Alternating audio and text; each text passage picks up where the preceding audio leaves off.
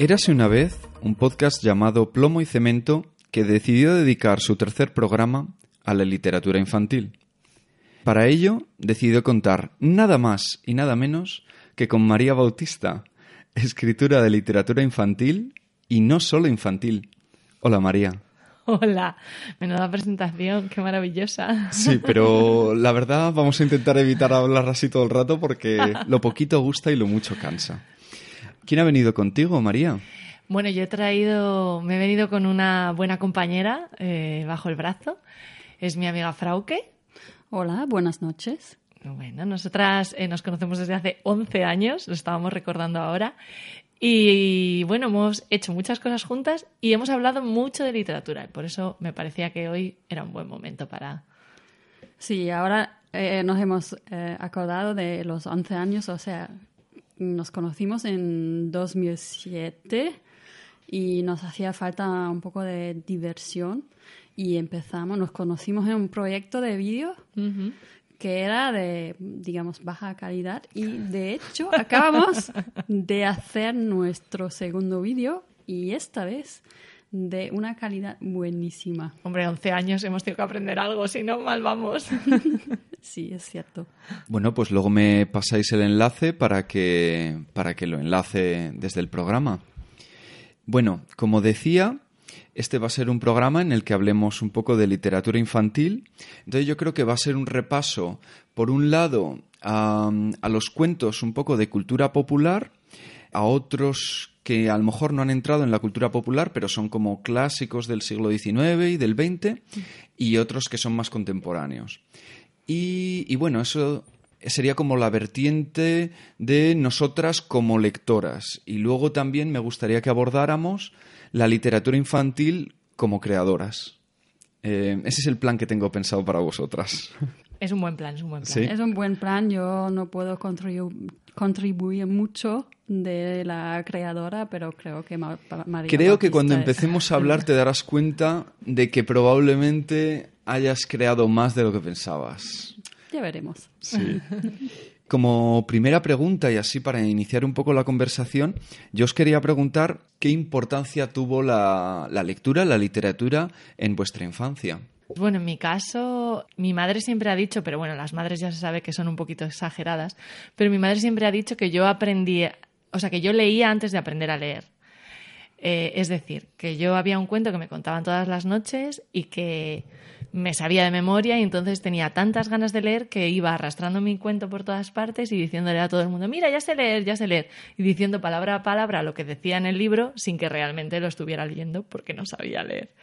Entonces, para mí, los libros son parte de mi crecimiento, mm, sin duda. Sí, la mía también. O sea, mis recuerdos siempre son de irme a la cama y mi madre siempre me leía antes de dormirme un cuento. Y tengo muchos recuerdos de los eh, cuentos de los hermanos Grimm, por ejemplo, pero sobre todo es la conexión de la voz de mi madre y cómo interpretaba los cuentos. Claro, eso me recuerda. Mi conexión en este caso, así con una voz hablada, ¿no? Que, que te cuenta, eh, no es con mi madre, es con mi padre. Eh, creo que lo mencioné ya en algún podcast, si no de plomo y cemento de Von Zimmer. Mi padre se inventaba todas las noches un cuento de rompetechos. Que Rompetechos era un personaje de TVO muy famoso en España Y muy torpe. y muy torpe. Eh, creo que era un mecanismo narrativo relativamente sencillo para crear un cuento, en realidad, porque era una persona que veía muy mal, entonces el hecho de ver mal conducía a una serie de equívocos que hacía que acabara haciendo cosas muy rocambolescas. Y, y entonces, eh, la verdad que si pienso en mi infancia y pienso en la literatura, era, un, era una cosa casi total, porque por un lado estaba en lo que digo de por la noche escuchar cuentos. Durante el día, eh, ahora ya no, pero era un lector voraz, entonces estaba leyendo mucho. Y cuando no, también, y esto va un poco lo de creación, cogido por, con pinzas, pero yo creo que también, eh, yo creo que cuando está, cuando un niño o una niña pequeña está leyendo, está dibujando, detrás hay una historia que, que- que queda plasmada en una imagen fija, pero yo creo que si a cualquier persona pequeña le preguntas qué está dibujando, te va a contar todo un mundo que hay detrás. Entonces yo creo que, que la experiencia infantil con la literatura, pues en mi caso era bastante total, sí. Bueno, yo creo que además eso que dices tú de la ilustración con el cuento tiene mucho que ver con cómo se, o sea, que los cuentos y la literatura infantil, yo creo que en nuestra época también, pero ahora fundamentalmente es visual. O sea, creo que vivimos en una cultura tan tan visual que los cuentos también son visuales, ¿no? Y ahora tenemos esos álbumes ilustrados donde hay color, donde hay eh, ilustración y el texto es muy muy pequeño y de alguna manera todo el imaginario se crea un poco a través de la imagen y no tanto a través de la palabra, para bien y para mal que eso puede tener también su contrapartida. Pero creo que sí que es verdad que, se crea y desde, y desde los niños se crea mucho desde la imagen, ¿no? Y se ofrece mucho desde la imagen también, ¿no? A nivel editorial. Sí, para mí hay dos tipos. O sea, el primer tipo ya he comentado, ¿no? Que es, simplemente auditivo, o sea, escuchas lo que te cuentan o leen los padres normalmente. Y luego hay los libros de dibujo con algún tipo de ilustración, que también son los libros cuando de, de pequeña todavía no sabes leer tú misma, pues miras los dibujos, todo lo animado y tus padres también te cuentan lo que pasa ahí o incluso luego eh, empiezas a contar lo que pasa en estos dibujos y ya no y tampoco ya no tiene la cronología del libro no como pequeña o sea estás pasando por los libros como da igual el orden del, de las páginas en realidad. Oye y una cosa que decías tú auditivo yo me he acordado no sé si a ti Álvaro te pasaba igual pero yo hay algo muy típico en, en, el mercado editorial alemán, que son los audiolibros, que en España no está desarrollado, pero cuando yo era pequeña teníamos cassette con, con cuentos. Efectivamente.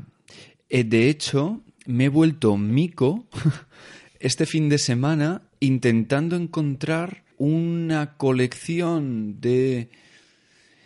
Eran cassettes, pero también venían con, con libro ilustrado. Y es de verdad, he estado pasando muchas horas buscándolo por internet, pero no daba con ello. Me ha dado muchísima rabia. Pero claro, eso, como vivimos al fin y al cabo en Berlín, me imagino, María, que tú no te has traído tus libros infantiles, ¿no? De...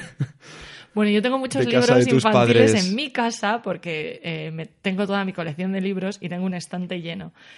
Pero míos propios, así de mi infancia, no tengo. Y estos cassettes que decías probablemente en mi, en mi vida ya ni existan, se han autodestruido. En mi caso seguro, porque en mi casa se guardaba absolutamente todo. De todas maneras, esto que has dicho, esta diferencia, que es verdad que en Alemania yo creo que sois grandes consumidores de, audiolibros, ¿no? Sí, es verdad. Me ha hecho pensar también con lo que algo que también mencionabas antes, que es para situar a nuestros oyentes, creo que más o menos tendremos las mismas edades, ¿no? Yo tengo 35, por ahí andáis, ¿no? Sí, por ahí. Vale, veo. sí, sí, Más o menos. Vale. De hecho, acabamos de decir, ah, que cumple una, una amiga 30 años. Ah, qué joven. ya estamos así. Vale, vale. Eh, lo que quiero decir es que, claro, coño, somos pre-internet y ahora los, los niños es otro rollo, ¿no? Me imagino. No estaba completamente de acuerdo con lo que decías de que ahora buscan más lo visual. Yo creo que ya entonces la literatura infantil em, está muy dividida ¿no? por edades, dos años, a partir de cuatro, a partir de siete, cuando, por una parte, ajustándolo con el tema del dibujo y por el otro también con el léxico, ¿no? El vocabulario, yo creo que... Sí, o sea, yo quizá me refería un poco más al mercado editorial en general. Es verdad que ahora se produce muchísimo más de lo que se producía cuando nosotros éramos pequeños, en general. O sea, no solo en libros, se produce más en general. Pero creo que a nivel editorial hay una oferta de álbum ilustrado que no había cuando nosotras éramos más pequeñas y, y que tiene mucho que ver, primero, con que los mayores también consumimos eh, literatura infantil, ¿no? ¿Ah, El álbum ilustrado se consume mucho a nivel, o sea, la gente mayor, yo conozco, yo tengo amigas que compran álbumes ilustrados. Eh, ¿Puedes, eh, ¿Qué entiendes por álbum ilustrado? Porque no estoy mm. seguro si estoy... Pues, o sea, álbum ilustrado, cuando se habla de álbum ilustrado, se refiere a estos libros en los que lo que más hay es ilustración, el texto es bastante minoritario, puede ser una frase por página, algo así, y, mucha, y, la ilustración es realmente potente. De hecho, los ilustradores muchas veces el, no, el texto no es ni es directamente los ilustradores los que hacen el texto. O sea, yo recuerdo, por ejemplo, El árbol rojo, que es un libro muy muy bonito y es realmente a mí me lo regaló, a mí me lo regaló mi pareja, por ejemplo. Y era un libro eh, que habla un poco de los sentimientos, de, cuando te sientes mal y de repente, ¿no? Este árbol rojo que de repente florece, ¿no? Y, entonces, sí, claro, tiene una lectura infantil, pero también tiene una lectura de adulto. O, por ejemplo, a mí me gustaba eh, también acuerdo los nombres, Oliver Jefferson creo que se llamaba, no, me acuerdo, que es un cuento que me encanta, lo he contado muchísimo, y él todos esos cuentos que tiene tienen esa lectura infantil y tienen también esa lectura de adultos, ¿no? De, de, poder, pues de algo como muy gamberro. ¿no? Yo el, que cuento siempre es el, niño come libros, por ejemplo, que es un niño que empieza a comer libros porque no quiere leer, prefiere comérselos, que tiene una lectura muy infantil, pero también tiene una lectura adulto de cómo, cómo a veces tenemos unas adicciones un poco tóxicas. Vaya. Pero bueno, no sé, no sé. Yo sí que creo que lo que se ha desarrollado es eso, ¿no? La ilustración a lo bestia. Y bueno, no lo veo mal, ¿eh? no lo he dicho como mal, pero sí que creo que antes teníamos menos libros en general. Teníamos casetes, que esto es una palabra también. Casete. Pues los casetes también teníamos en, en, Alemania. Yo, por ejemplo, no escuchaba mucho, pero eso es un caso individual.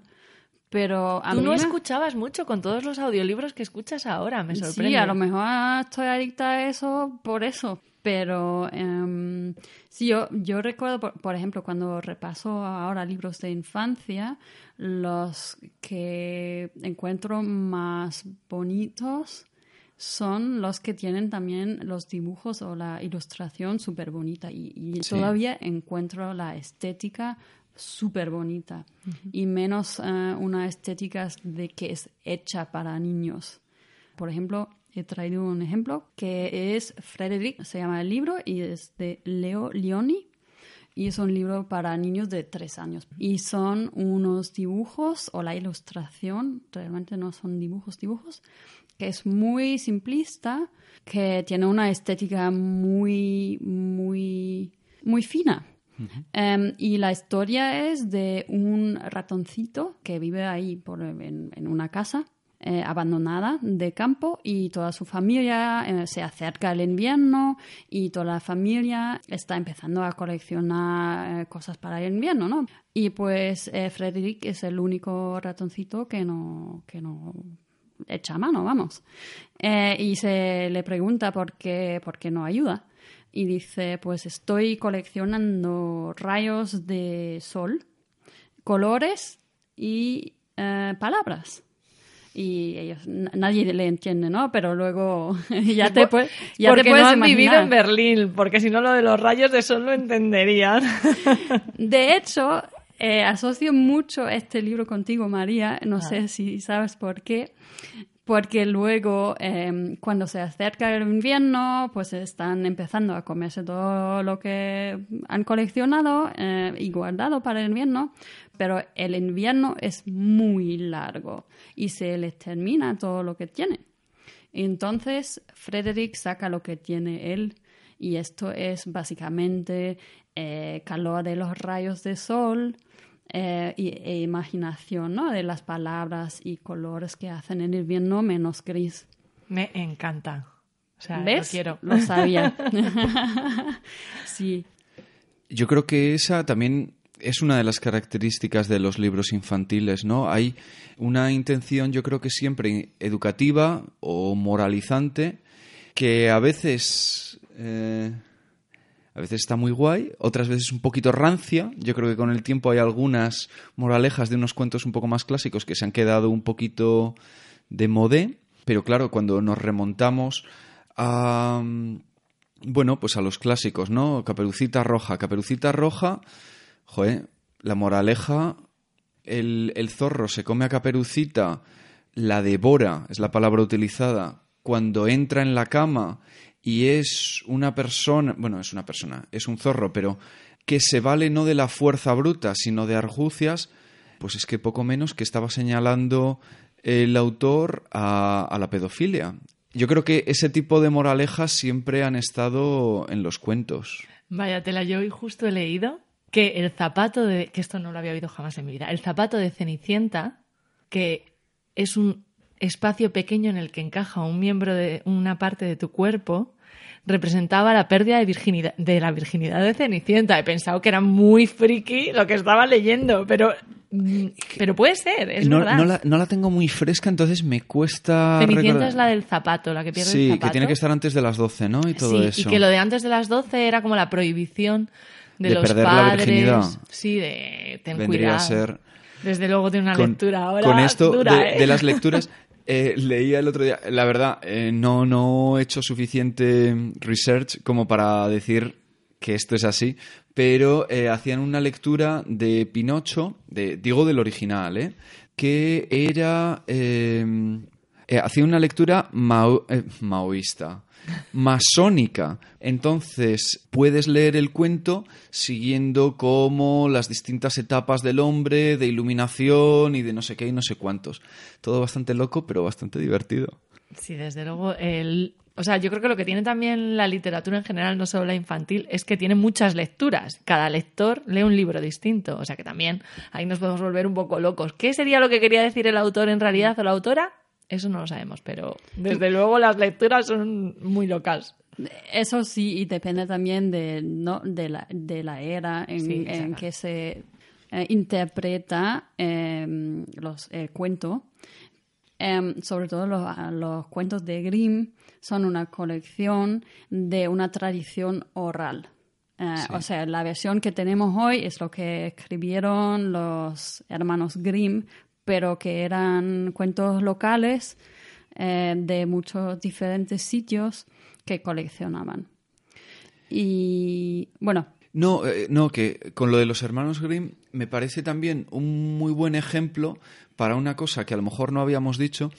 Ya hemos mencionado que muchas de estas historias que conocemos en su versión original eran bastante más bestias de la que luego ha llegado al público infantil. Y también un apunte importante es que muchas de estas historias no fueron concebidas como para contar a los niños, sino que estaban más bien pensadas para contar en, en los salones de, de la nobleza, para entretenerse y todo eso. No todas, ¿eh? hay algunas que son puramente cultura oral y que también las, las contaba el pueblo llano. Pero es que concretamente lo de los hermanos Grimm estuve leyendo y me entraron muchísimas ganas de leer los originales porque decía cómo en cada una de las ediciones sucesivas que fueron corrigiendo mientras todavía estaban en vida, eh, con el feedback que le daba esta gente de, de las clases un poco más acomodadas, fueron recortando los niveles de violencia y de... eh, algunos mo- momentos de cosas explícitas eh, a nivel sexual o, o erótico, hasta, hasta llegar a la versión final que aún así luego también sería finalmente también adaptada para un público infantil. Toma ya. sí, pero tiene mucho sentido. Ah. Sí, hombre, al, al final yo creo que lo oral, la gente no leía, ¿no? Había mucho analfabetismo y, y- y era una manera también de educar. Entonces, quizá por eso era tan rotundo, tan violento, ¿no? Ahora entendemos, yo creo, la literatura algo como más ocioso, más más para llenarte, para entretenerte, para disfrutar, pero creo que tenía una y que sigue teniendo, o sea, sigue teniendo una, un- una función educativa, claramente, pero creo que antes era como mucho más educativa, igual que pues hablábamos de las moralejas, ¿no? Era como el discurso que te querían imponer, ahora tienen los medios de comunicación. Eh, a- antes, pues tenían, yo creo, esa oralidad que luego se ha convertido en libros. Digo yo, vaya, eh, me lo estoy sacando un poco de la manga esto, ¿eh? Sí, bueno, esa es una seguro. Y otra es que, ¿qué hacías por las noches? Que no tenías electricidad. ¿Cómo entretenías a tu, a tu familia, sabes? Sobre todo cuando eras pobre. Pues un, un tipo de entretenimiento. Es verdad. Y volviendo a, los recuerdos que habéis sacado al principio de todo, ¿cuál di- diríais que era vuestro libro favorito de esos inicios? ¿O el que más os influenció? Bueno, yo tengo claro que yo crecí con Gloria Fuertes. Estaba viva todavía cuando yo era pequeña. O sea, es muy fuerte. Y, y en mi casa estaba helada caramelada, por ejemplo, que se le había regalado mi tía a mi hermana y que luego pasó a mí, porque los libros pasaban de unos a otros, que esto también es una cosa que no sé si ahora pasa tanto. Y luego la Coleta la Poeta, que es con la. y el Mono 13, que es con el que yo aprendí a, a leer, que son libros que es- tenían poesía, ¿no? Que eso también es una cosa que los libros, cuando eres pequeño, esa musicalidad de la lengua también es muy importante porque sirve para repetir y repetir, que es algo que decíamos antes también que, que gusta mucho cuando eres pequeño, ¿no? Poder repetir. Sí. ¿Y tú, Frauke, tienes algún...? Pues ya estaba pensando desde que preguntaste, pero la verdad es que es una pregunta muy difícil porque yo no puedo decir este libro ha sido el que más me influyó en mi in- infancia. De todas maneras, sí que los cuentos de los hermanos Grimm los recuerdo mucho porque mm, han sido, eh, me han ac- acompañado durante muchos años de, de mi vida y me lo leyeron creo que a casi todos. Em, de hecho, Hansel y Gretel ha sido uno de los cuentos muy presentes, aunque no es mi favorito para nada. Eh, de hecho, es muy feo. ¿No, no te gusta la historia de unos padres que abandonan a sus hijos repetidas veces? Mm, y la mala bruja, Y una no bruja que se los quiere ¿eh? comer. Ya no, ves. no mucho. O sea, hay cuentos mucho más bonitos y luego ya hay otros libros que cuando empezaba a leer yo misma que tienen una influ- influencia muy grande entre ellos. Ottfried Preußler como autor o Astrid Lindgren que también internacionalmente tienen un impacto muy grande. ¿Es el del pequeño fantasma? El primero que has dicho. Sí, Que no eh, quiero repetir el nombre porque no lo voy a decir tan bien como tú. El pequeño fantasma, das kleine Gespenst. Y la pequeña alemán. bruja. La pequeña bruja de Kleine. Wassermann. Esto no sé cómo traducirlo al español. Mm, No sé, ese no lo conozco. y, eh, y el otro que se llama Der Räuber Hotzenplotz. No sé si hay una edición española. No me suena. Eh, sí, estas son cuentos, estos son cuentos, historias que te influyen mucho cuando empiezas a leer. Ujú. Yo en mi caso, la verdad que de los clásicos no me tengo que adelantar un poco más, más mayorcito. Yo creo que la historia interminable no es que me gustara mucho, pero me marcó en el sentido de que me di cuenta de que me podía significar a través de la lectura. Porque eh, la bibliotecaria de, de mi colegio, que esto es una cosa que también podíamos comentar, de dónde salían los libros que leíamos recalcó mucho que había sido el único niño del curso que se lo había terminado. Y luego, ay, se me había olvidado. Bueno, por supuesto, eh, Matilda, o sea, para mí Roald Dahl está como en un pedestal Sí. enorme y, mm, y sé que me dejo uno que, que me parecía súper importante, pero no recuerdo cuál es. Y con la historia interminable, a mí lo que más me gustaba era lo Mm. de que hubiera dos colores. Es que además eh, visualmente era muy bonito. Flipante eso. que también, vale, esto es un poquito demasiado quizás español, pero eh, estos libros los editaba una editorial que ya no existe, que se llamaba Alfaguara, y Bueno, eh, Alfaguara sí que existe, claro que sí. eh, fue absorbida... bueno, pero sigue ah, bueno, existiendo el vale, sí, perdón. Sí, sí, es verdad que... Sí, sí. eh, bueno, es que ahora son todo, es como todos Ahora son es grupos, todo de Penguin, no sé qué. Sí. Eh, bueno, pues los editaba y entonces todos tenían el, el lomo, era un, un marrón muy pálido. Como naranjilla. Sí, así. sí, como naranjilla y tal. Que eso me recuerda, por ejemplo, también eran los que editaban todo lo de Roald Dahl. Tenían como los grandes clásicos de literatura infantil, pero antes lo que me he olvidado era uno que no es que me gustara especialmente, pero que tuvo una influencia brutal en mi manera de ver el mundo, que era 50 cosas que pueden hacer los niños para salvar el mundo. Oh, no lo conozco, pero me encanta el título, vamos. No lo recomiendo. Ese libro me ha destrozado la vida porque me hizo Dios mío. me hizo hiperconsciente de em, ¿cómo te diría? La huella, es que ahora de pronto el este pedante sería la huella ecológica de, de nuestro paso por la vida.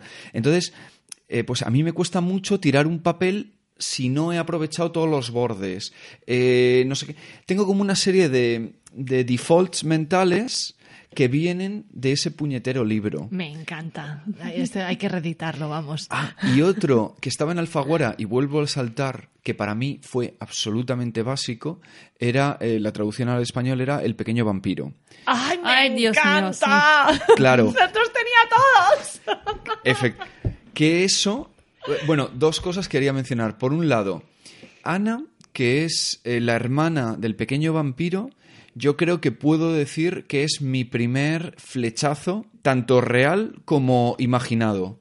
Luego el segundo, ya adelanto, el segundo sería de miércoles de la familia Adams, Cristina Ricci, eh, ya un poco más mayor. Pero el primero fue literario y fue Ana. Y luego con lo del pequeño vampiro, también quería sacar a la... No pasa nada. Eh, quería sacar como a la conversación el tema de todo ese tipo de libros que eran en realidad series, ¿no? Estoy hablando del pequeño vampiro, em, los tres investigadores, que cre- creo que era Die Drei... Die drei Fragezeichen, sí, es eh, una serie muy importante en los Alemania. Hollister, eh, había todo ese tipo de tal que digamos, ahí podríamos analizar por qué tienen tanto éxito esas series, ¿no? Porque ahora, eh, ahora mismo no sé qué es lo que lo está pegando. Yo podría Yo decir con- que un poco antes era Narnia y eh, sí. obviamente Harry Potter, ¿no? Ajá, bueno, sí. Eh, hay ahora eh, en España, no sé si, o sea, eh, son españoles, Alfred y Agatha, que es sobre eh, Alfred Hitchcock y Agatha Christie si se hubieran juntado de niños y entonces resuelven casos y tal. Pero sí, vamos, las series, aparte de... Es que son un filón también. Claro, una vez que coge, claro, yo creo que como también como también. escritor o escritora, coño, si coges unos personajes, o sea, yo estoy pensando, había gente que se le ocurraba más que otros. O sea, yo por ejemplo he leído, aunque ya mayor, eh, Harry Potter y me daba mucha envidia no haber eh, vivido eso de pequeño, porque me parecía la bomba. Pero luego pienso en los tres investigadores que tengo la, la colección completa incluido los, los libros horribles que sacaron al final, que eran en plan Elige tu propia aventura, y, y esos es que, claro, estaban escritos como churros. O sea, tú leíste los libros. Sí, yo Vale. no sabía que había... No, es que en Alemania lo que es famoso son los audiolibros Ay, ¿qué me dices? con sí, sí, con tres intérpretes que son, o sea, con tres voces que que hacen la historia realmente. Que por, por eso son tan famosos porque se les reconoce la voz y ya tienen como ¿cómo se dice? Em, Dilo en alemán. si de, de Witz. Em, La broma, la gracia. es- hacen bromas sobre sus cara- caracteres, ca- caracteres y, y se conoce esto. De hecho, hace pocos años eh, hicieron un tour a través de Alemania y hicieron un live show de esto. O sea, es, es que es, es brutal. Los Esto no lo drei. Fragezeichen en Alemania, o sea, tienen un estado de Pues ese- fame que es incomparable, vamos. Pues esa serie de libros yo creo que puedo decir que al margen de los álbumes de cromos fue la primera cosa que decidí coleccionar. En mis cumpleaños de tener 8, 9, 10 años le pedía a mis amigos, yo siempre he sido un poco mandón, y entonces adjudicaba, pues por ejemplo, mi amigo Borja, el número 42 y el 13, eh, a mi amigo no sé qué, y, les, y, y entonces hubo un cumpleaños, creo que fue el de los 10 o 11 años, en el que como mis cuatro grandes amigos, cada uno venía con dos libros, sí. No lo he podido encontrar, pues a lo mejor te quedas sin pastel. No, no, tampoco, tampoco. Oye, ¿has dicho antes lo de eh, elige tu propia aventura? Sí. Eh, así como un poco despectivo, pero era. Yo no leí muchos, No. pero quizá por eso para mí eran como mágicos los Sí. libros de Elige no, perdona, eh, me refería, lo despectivo era a los, los de los tres investigadores que sacaron con ese formato. El formato en sí me pareció en su momento revolucionario. Me parecía...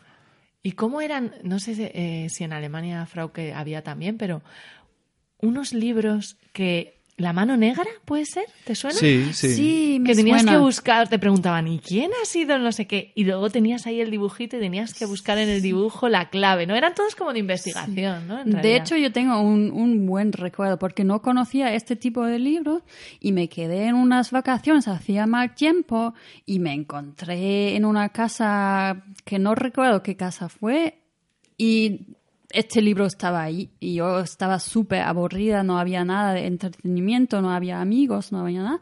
Pues encontré un libro de ese tipo y me quedé tan tan dentro del libro porque me encantaba tanto de investi- ser la investigadora en realidad. Sí, me encantó. Sí, yo aprendí que cuando pones en el espejo un nombre, se ve al revés gracias a esos libros. Yo creo que eh, cogieron un poco, efectivamente, la fórmula de elige tu propia aventura, le dieron una vuelta y lo hacían mejor. Yo creo que eran todavía mejores. Y, y sin darnos cuenta, yo creo que hemos entrado un poco en la categoría de un tipo de libros que eran como librojuegos. Y estoy pensando también, vale que ahí no era literatura, pero venga, eran libros, vamos a aceptar. Los de Busca Wally, que fueron un fenómeno de masas, yo creo que... eh, En, en Alemania me imagino que también, ¿no? Eh, pues eh, no me suena. Uy, para ser Wally, ¿no te suena? Era un señor con un jersey a rayas y unas gafas que estaba rojas perdido y en... Sí. y un capuchón. Uy, pues entonces, bueno, pues No sé, a lo mejor En- en eso es España una fue una falta cosa mía, impresionante. pero sí. y en ese mismo sentido a mí hubo uno que también me marcó mucho, que lo, lo releí, leí 300.000 veces, que era de los Simpson. Tenían libro de juegos para los días de lluvia y los días de verano. Era muchísimo mejor el de lluvia. Y luego el Guía para la Vida de Bart Simpson. que básicamente estaba dividido en secciones y te explicaba cómo conducirte por la vida para, para ser tan molón como Bart Simpson. Hombre, a ver, yo creo que los, los libros juego que dices tú tienen, tienen una importancia. Y es que a veces, no sé si eso pasa tanto en Alemania, pero en España, por ejemplo, sí que se meten un poco los libros con calzador y eso sin querer genera muchos no lectores, ¿no? Sí.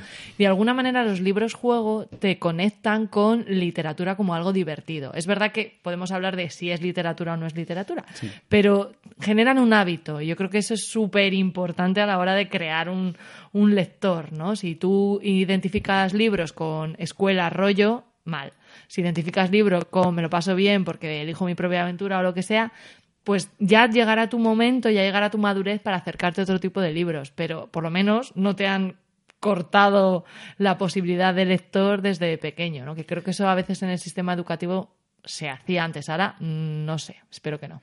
Sí, estoy de acuerdo que ah, en la lectura yo creo que hay una, una gran parte que es hábito, el hábito de dedicar un tiempo a tener un objeto eh, sobre las manos que se pasa páginas y que digamos que te abstrae de alrededor y luego adecuado a tu edad, pues irás leyendo unas cosas u otras y no hay que, no hay que empujarlo. Yo creo no lo hemos mencionado, el tema de los tebeos. Eh, Yo he sido un gran lector de tebeos, me siguen gustando muchísimo y le quiero dedicar un programa, por eso no, no vamos a entrar, pero yo creo que ahí también los tebeos jugaban un papel fundamental. Y mm, una cosa que no se había dicho, es una pequeña sorpresa, es que para el programa eh, le he pedido la colaboración de, de una experta en literatura infantil. A ver si me podía sacar algunas de las características más importantes y, y bueno, me ha grabado un audio y a ver qué os parece. No me gustan los niños y las chicas sí que me gustan. ¿Y qué es lo que más te gusta de un cuento? Eh, lo que más me gusta. Pues... ¿Tú qué opinas? ¿Te lo están preguntando a ti? Pues a ver, como yo tengo un libro Los dinosaurios, que es que yo tengo un libro que sale un dinosaurio con una tarta. Sí, pues me gustan los dinosaurios. ¿Y lo que menos te gusta cuando ves un libro? ¿Qué es? La gente, los regalos.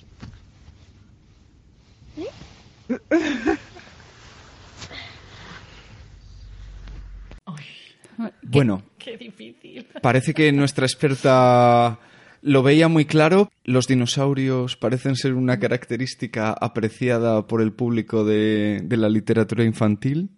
Y yo he creído entender, hay que leer un poco entre líneas, pero que la gente de alrededor, la gente que nos molesta cuando leemos, aunque sea con regalos, no nos gusta. Oh.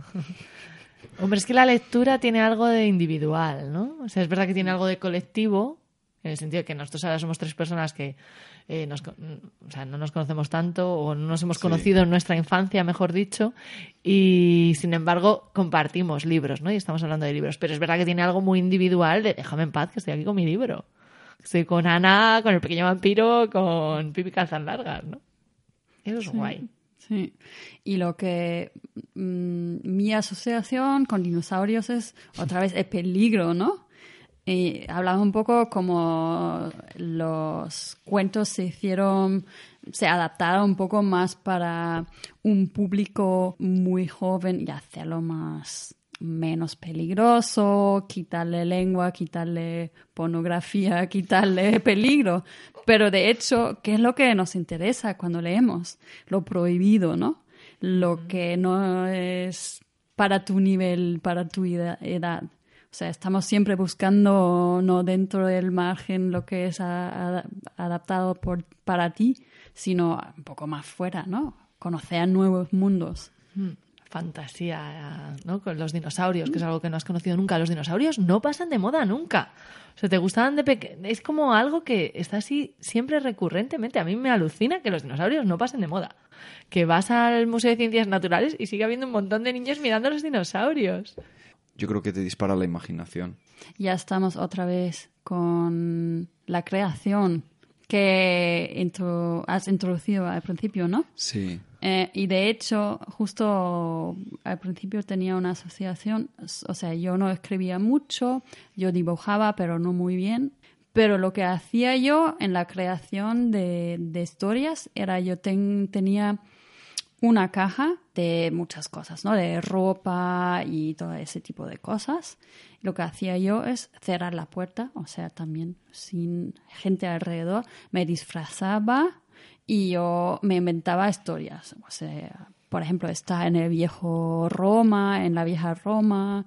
Esta era mi creación de historias y cuentas. ¿Y alguna vez llegabas a ponerlo en papel o era era performance, era performativo, era efímero. Eh, era efímero total, era performance. Sí. A lo mejor de, pues, yo jugaba con mi hermana eh, menor y a lo mejor de vez en cuando lo enseñaba a adultos, pero en general era un juego o yo o yo y con mi hermana o con mis amigas con la puerta cerrada porque esto era un juego entre niños sí que es la sensación de que fue antes el huevo o la gallina, ¿no? Que fue antes el, la imaginación genera historias y las historias generan imaginación. ¿no? O sea, quien lee mucho tiene más imaginación, teóricamente, o quien lee mucho desarrolla mucho esa imaginación, pero es verdad que la imaginación está antes de leer, ¿no? Incluso, o sea, yo creo que ese juego figurativo que hacen los, los pequeñajos, ¿no? Que es como, ahora estamos comiendo, ahora estamos cortando esto, ahora estamos no existe y de repente el, eh, el niño o la niña genera ese mundo totalmente nuevo y de, o sea, de imaginación. Es brutal, es brutal y pasa desde muy, muy pequeños. O sea que la creatividad está ahí ya. estoy diciendo algo de una perogrullada, pero es que es muy alucinante. Eh, se me estaba ocurriendo ahora. Cuando cuentas cuentos, ¿Sabes un poco el efecto que eso luego puede tener en alguno de los niños, de las niñas a quienes se lo cuentas? ¿Sabes si luego lo reproducen o... ¿Sabes? Que, luego posteriormente has sido capaz de hacer un seguimiento a alguna de las mm. personitas a las que pues les mira, te voy a contar una de las cosas más bonitas que me ha pasado en mi vida de cuentacuentos pero la más bonita, sin duda. Eh, una temporada, o sea, una feria del libro, estaba en un, había un pabellón en el que era como de cuentacuentos y, y había como muchas actividades para niños. Y yo estaba en una esquinita, como haciendo talleres, pintando. Entonces yo les decía todo el rato que, que, bueno, que yo era un castillo, ¿no? El pabellón. Que yo era la princesa del castillo, que tenía un dragón, pero que el dragón estaba abajo, escondido porque a la gente le daba miedo, ¿no? y que a veces escapaba y que se había escapado y que estaba por el retiro, ¿no? Por el parque del retiro y tal, ¿no? Y algunas me decían, ya, no me lo creo ni de coña, y otras pues entraban un poco en el juego, ¿no? Y un día estaba con esta historia, ya se me olvidó, y de repente, como al ratito, llega una niña corriendo emocionada. María, mi mamá ha visto el dragón.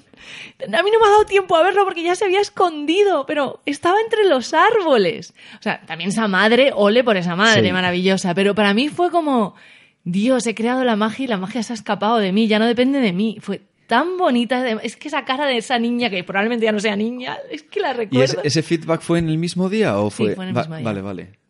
Pero qué guay. Que- o sea, Es que, que superbonito. fantástico es. Pero bueno, más a largo plazo mm, ya no lo sé. Bueno, sí, por ejemplo, sí que me pasa mucho con Las ciudades de colores, que es uno de los libros que tengo con Raquel Bonita, que es la ilustradora, con Raquel Blázquez.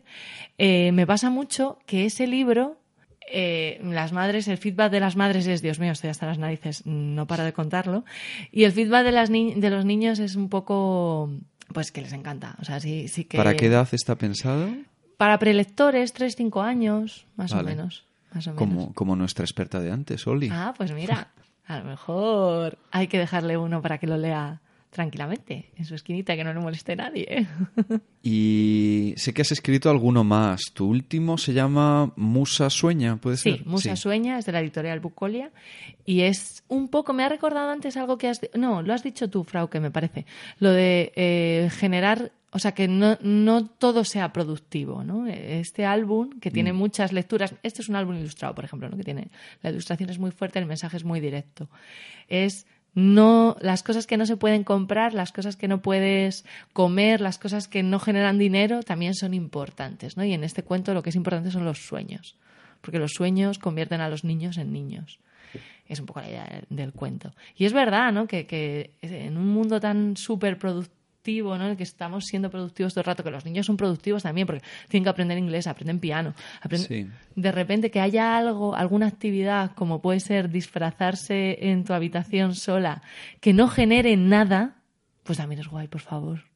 O sea, reivindiquemos el, el ocio, el tocarse las narices, ¿sabes? Un poco, que también También para Momo, los ¿eh? adultos, por favor, porque ya a estas alturas todo lo que vale es productividad, ¿sabes?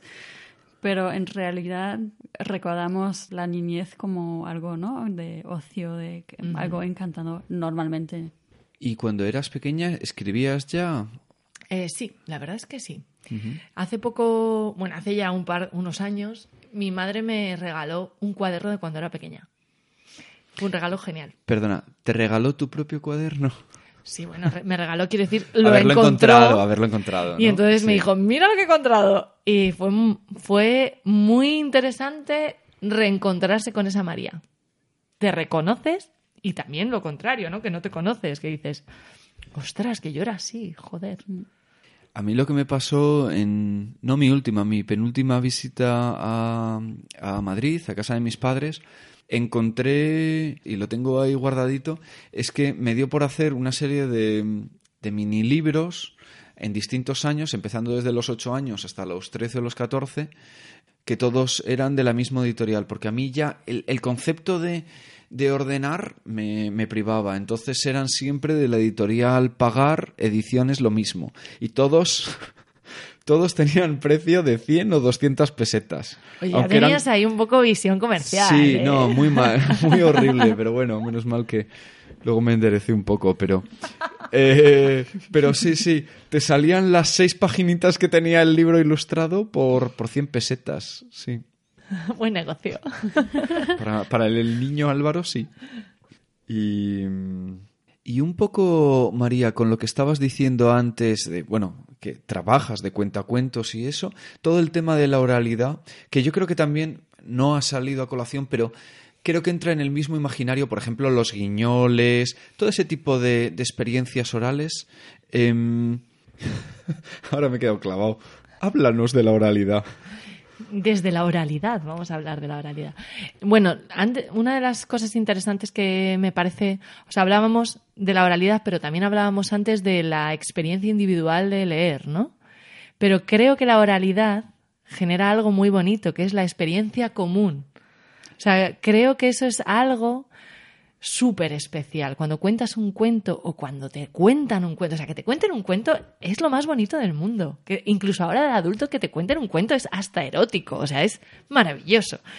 Porque genera de alguna manera una conexión que va mucho más allá de lo que la persona está diciendo, ¿no? Tú, Frau, que antes estabas diciendo la voz de tu madre que estaba como ahí metida, ¿no? Porque, porque es algo que tiene, que sobrepasa la historia que genera ese, ese vínculo, ¿no? De alguna manera. Sí, a una persona. O sea, yo, por ejemplo, recuerdo em, que no toleraba otra persona leyendo los cuentos que me había contado mi madre, porque la entonación, la duración, eh, la pronunciación de los nombres de las palabras tenía que ser exactamente como lo hacía mi madre o la persona que me había leído ese cuento. Por ejemplo, también mi tía me leía una vez al año un libro en Navidad mientras esperábamos a que se prepara el cuarto donde hay los regalos y todo eso, pues esa ansiedad de esperar, pero mientras tanto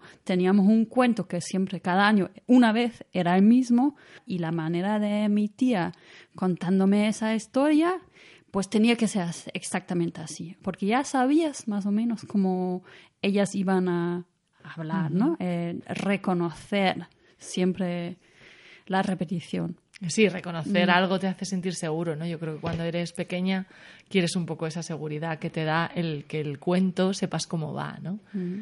Que te lo cambian a veces te genera un poquito de eh, ¿qué está pasando aquí? ¿no?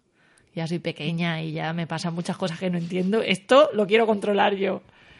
Pero sí, es verdad que, que tiene eso de mágico para mí, ¿no? Yo cuando, ah, o sea, y a mí me pasa lo contrario, ¿no? Que repito mucho cuando cuento, cuando cuentas una historia, siempre la cuentas igual. Es verdad que vas introduciendo cosas porque el público te va dando, te va dando ideas y las vas introduciendo y la siguiente vez que cuentas ese mismo cuento ya has metido algo que te has, que te ha salido.